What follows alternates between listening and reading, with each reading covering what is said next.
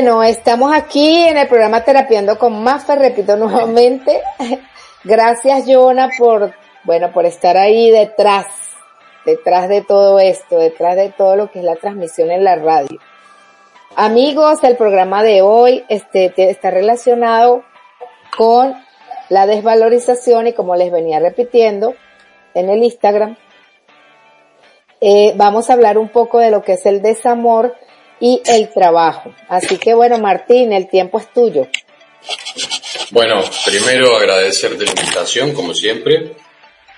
Eh, siempre es muy grato para mí poder compartir un poco.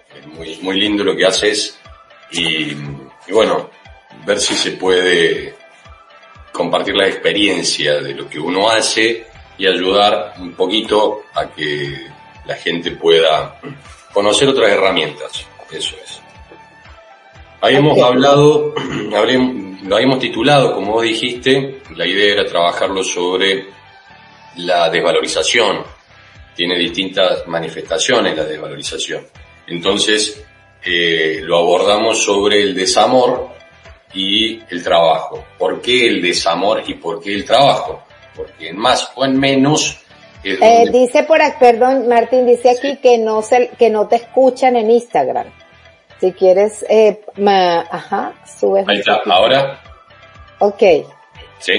¿Me escuchas? Sí. Bueno, vamos a preguntarle a la gente si te está escuchando. Sale en Instagram. Hola.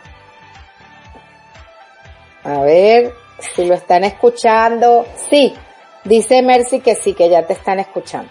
Bien, entonces lo que estaba diciendo es que en más o en menos la vida de una persona entre varias cosas dividimos mm, nuestro día y nuestra vida en el trabajo y en las relaciones personales o relaciones de pareja. Como habíamos hablado al principio, vos lo abordaste muy bien, perdón, la íbamos a, a trabajar o a, tratar sobre las heridas del alma. ¿sí? de forma sencilla voy a utilizar ciertas palabras, pero las la voy a explicar brevemente. Eh, no voy a hablar de, porque como decís vos, la gente tiene distintas creencias, entonces eh, voy a evitar hablar de Dios, por más que yo lo crea, voy a evitar hablar de, de ciertas terminologías que son inconscientemente asociada con una cuestión religiosa. Entonces voy a hablar de energía.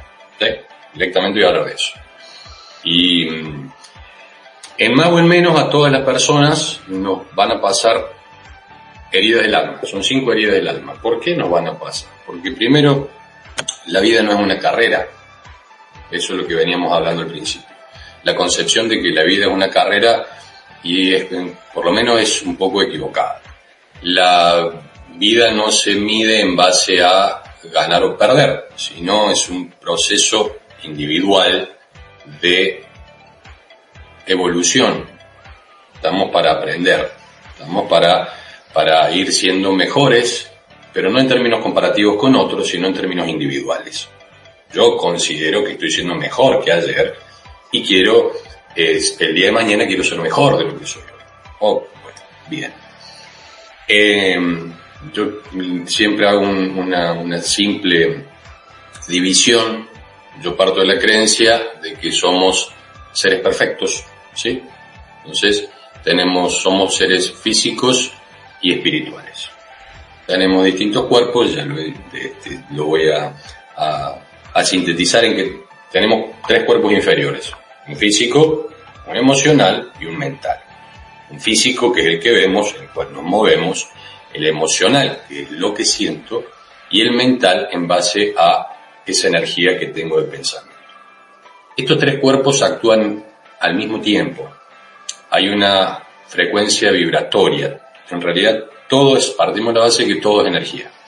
Como todo es energía, lo que varía son las distintas frecuencias vibratorias, la velocidad en que se mueve. Entonces, ¿Hay cosas que yo no veo y no existen? Sí, efectivamente. Es más, esto que está pasando ahora, esta, esta conexión este, remota que tenemos, es la transmisión de ciertas ondas y de cierta energía que se decodifica en otra parte. Ya creo que todos en más o en menos hemos superado la creencia de lo que si no veo no existe. No, hay un montón de cosas que no veo y existen, existen. En esa base, nosotros somos cuerpo, un cuerpo que es físico, un, un cuerpo que es emocional y un cuerpo que es mental. Básicamente, en más o en menos así somos. las distintas eh, disciplinas o distintas, distintos cursos que todos trabajamos o que todos tratamos de, sentirnos mejor, porque en líneas generales es eso, eh, sobre lo que yo me voy a abordar es tratar de que el cuerpo físico, el emocional y el mental estén equilibrados en, la misma manera.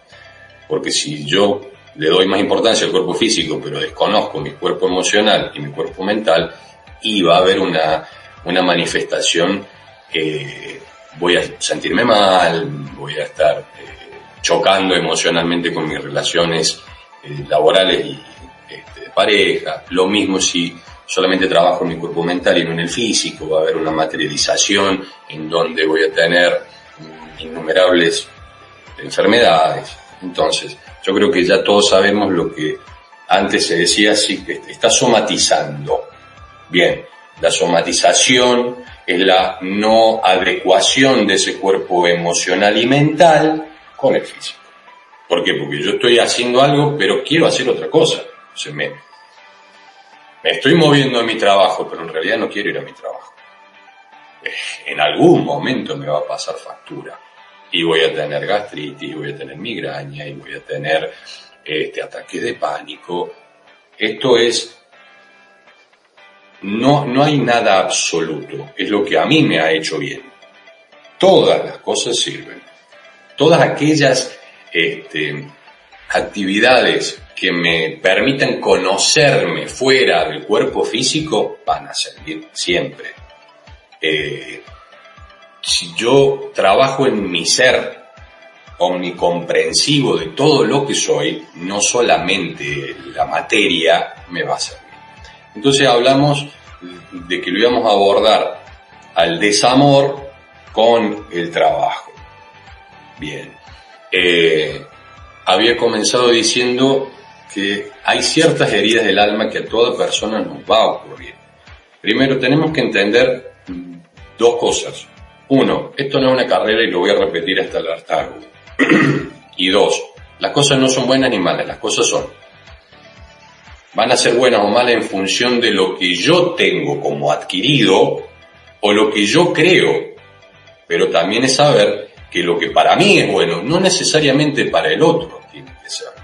Entonces, por eso hablamos de autoconocimiento.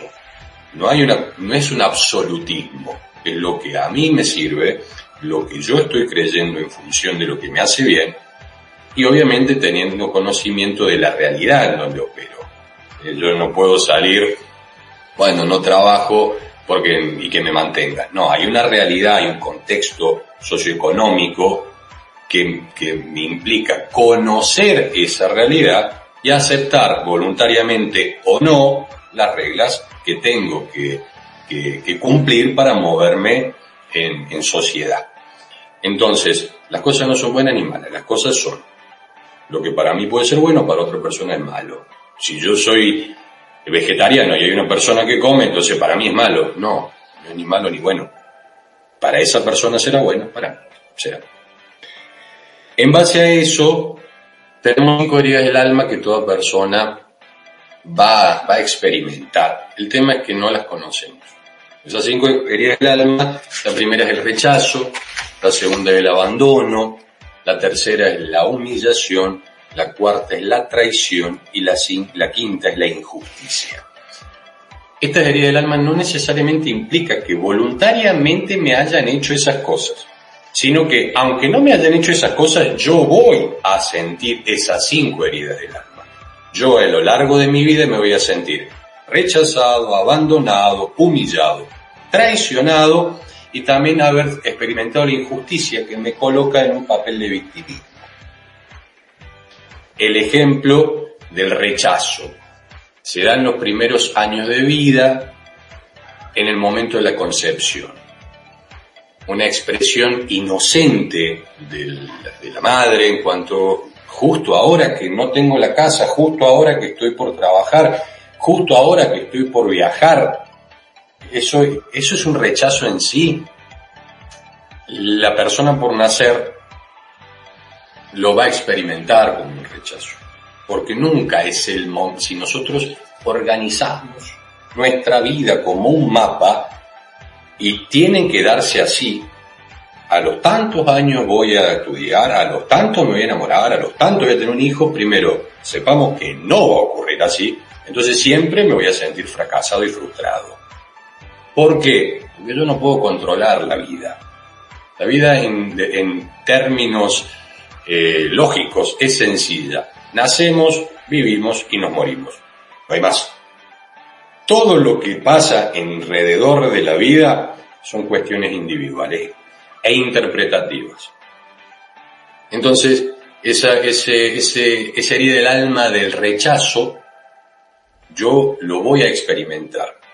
El abandono, el abandono se da entre el año y los tres años de vida. ¿Y cuál puede ser el abandono? Y por ejemplo, me llevaron, me fueron a buscar tarde del jardín de la casa de mis amigos. Yo me sentí abandonado porque yo no, no sabía que iba a venir. perdón, mi papá, mi mamá, en este caso, siempre es con el sexo opuesto. Entonces yo no sabía que mi mamá me iba a venir a buscar, pero yo me sentía abandonado. ¿Sí? O se fueron de vacaciones y yo me sentí... No significa que nuestros padres nos lo hagan voluntariamente, significa que nosotros lo vamos a percibir como una herida grande. La humillación.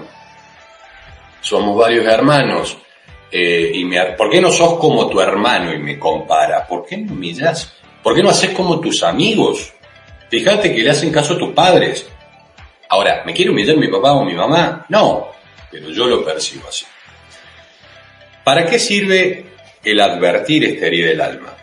Porque a lo largo de nuestra vida, cuando nosotros vamos relacionándonos y vamos queriendo crecer en el sentido amplio, no solamente cumpliendo años, va a haber momentos en donde nos, sentimos estancados y nos sentimos que se nos viene el mundo abajo, sentimos que, perdón, que no podemos avanzar más y un hecho intrascendente quizás nos genera un, un enojo o una reacción totalmente desmedida para lo que fue el hecho. Como por ejemplo, ¿cuál? Y las relaciones de pareja, por ejemplo, me siento morir. A, nadie le va a pasar bien si se pelea o va y viene, pero hay una diferencia de intensidad en las situaciones. O me hace un comentario tal o cual persona y yo tengo una reacción desmedida, una emocionalidad desmedida. Entonces el advertir qué es lo que me provoca Ah, es una herida del alma que yo eh, tengo abierta y desde esa herida del alma es que estoy hablando o estoy reaccionando.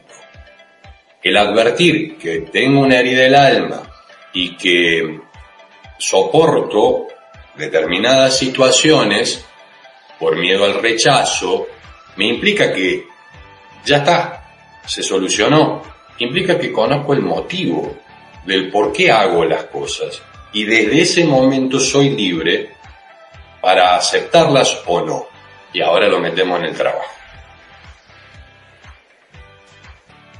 Resulta que si yo trabajo mucho, entonces lo vamos a hablar del desamor.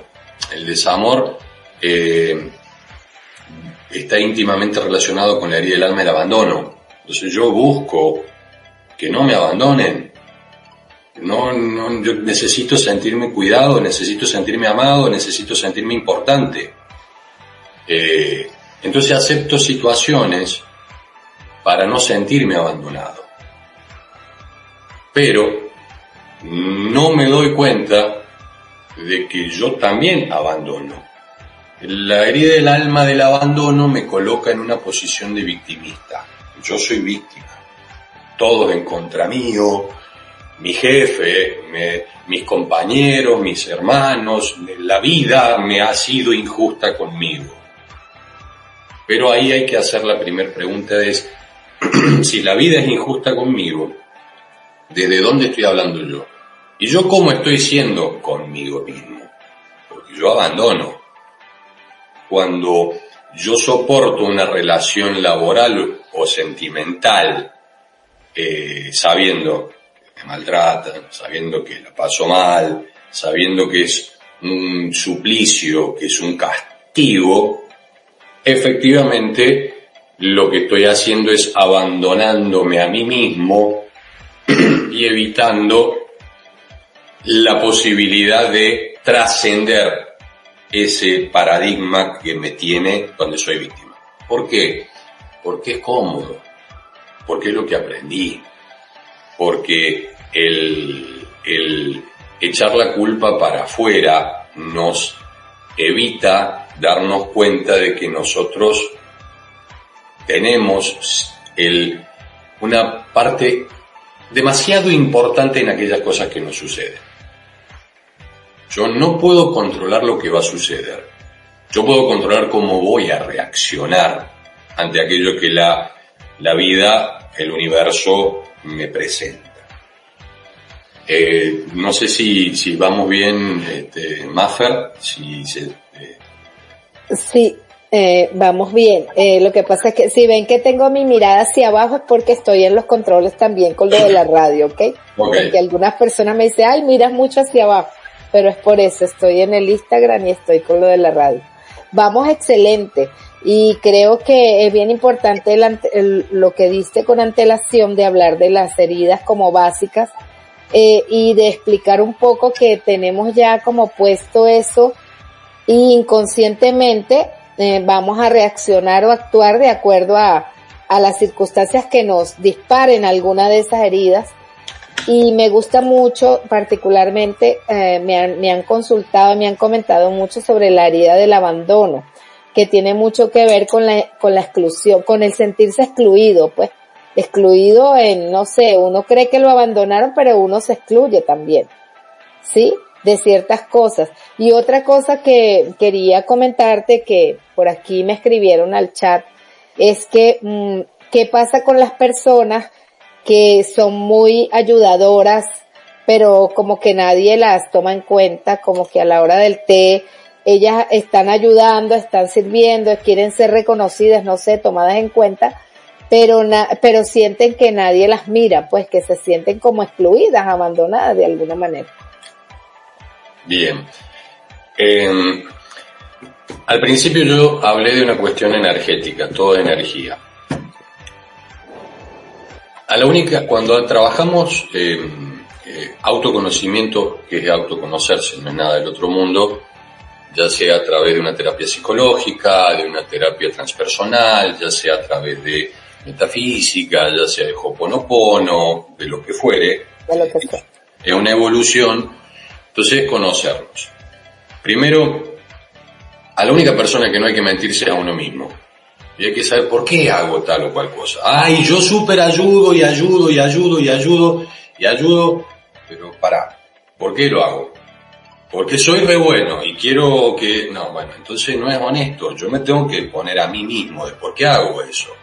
Lo hago porque en realidad quiero la opinión de los otros porque yo no me, no me valido a mí mismo como bueno.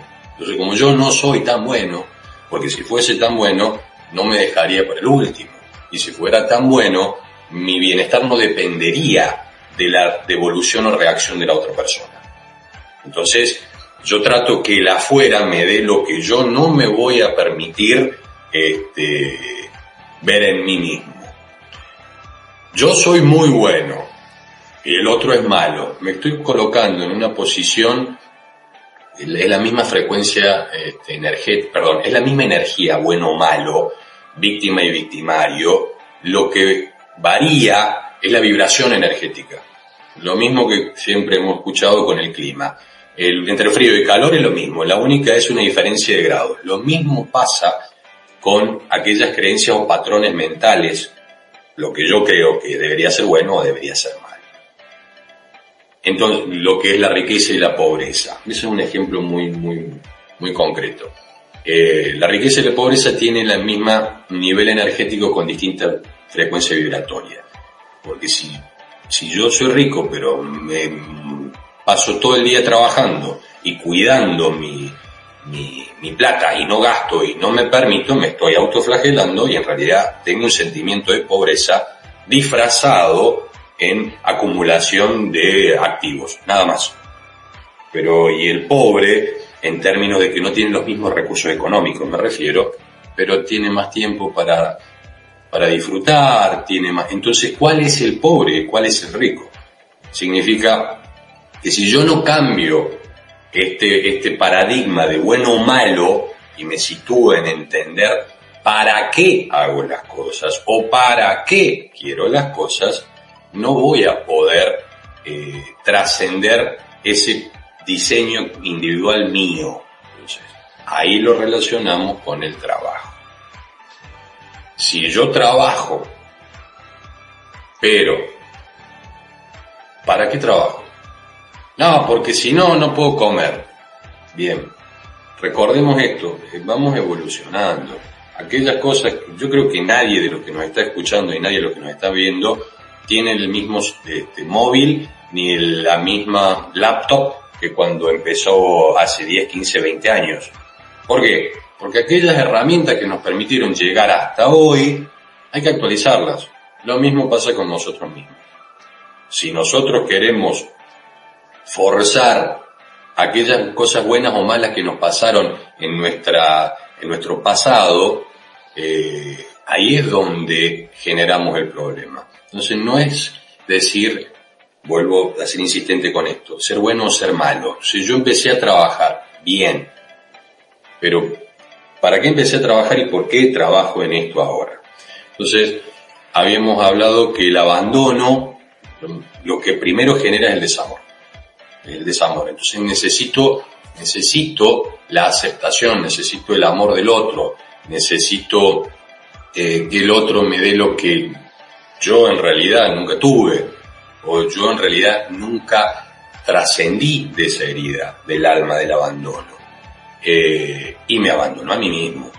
Y busco en, mi relación en sentimental o laboral forzar situaciones. Porque se produce un acostumbramiento. Entonces no seré feliz, pero tengo un marido o esposa, o no seré dichoso, pero por lo menos tengo trabajo. Por lo menos tengo trabajo ya es el eje central de todo lo que está mal. No significa el advertir la herida del alma, no significa ya está el advertir renuncio. No. Por ejemplo, yo empiezo a trabajar como operario. Bien. Porque tenía una familia, empiezo a trabajar. Fue por necesidad. Bien, bien. Pero resulta que con el paso del tiempo estoy todo el día en el trabajo y me despersonalizo y me abandono a mí mismo en mi relación familiar o en mi relación personal por estar ensimismado en trabajo. Porque para ser el mejor trabajador, para ser el, ejemplo de todo lo que tienen que mirar, para ser el responsable, para, porque yo no abandono, porque yo no soy así, eso en cuanto a, una, una, manifestación. La otra es, pero me siento mal, no me siento valorado, puede ser otra forma, pero por lo menos tengo trabajo. Eh, voy a desgano, pero por lo menos me sirve para pagar el pan. Entonces, el, yo tengo en algún momento, si no me agarra una depresión, si no considero que todo tortuoso y que la vida es eh, un, negro absoluto y es un padecimiento, y cuanto menos me voy a poner mal, físicamente se manifestará el desgano.